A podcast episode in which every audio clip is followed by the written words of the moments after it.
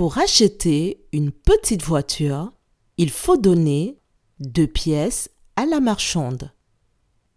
Combien faut-il donner de pièces à la marchande pour acheter deux petites voitures? Je répète. Pour acheter une petite voiture, il faut donner deux pièces à la marchande. Combien faut-il donner de pièces à la marchande pour acheter deux petites voitures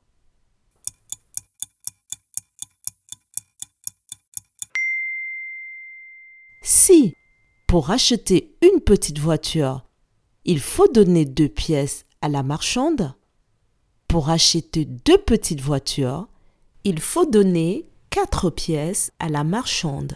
Bravo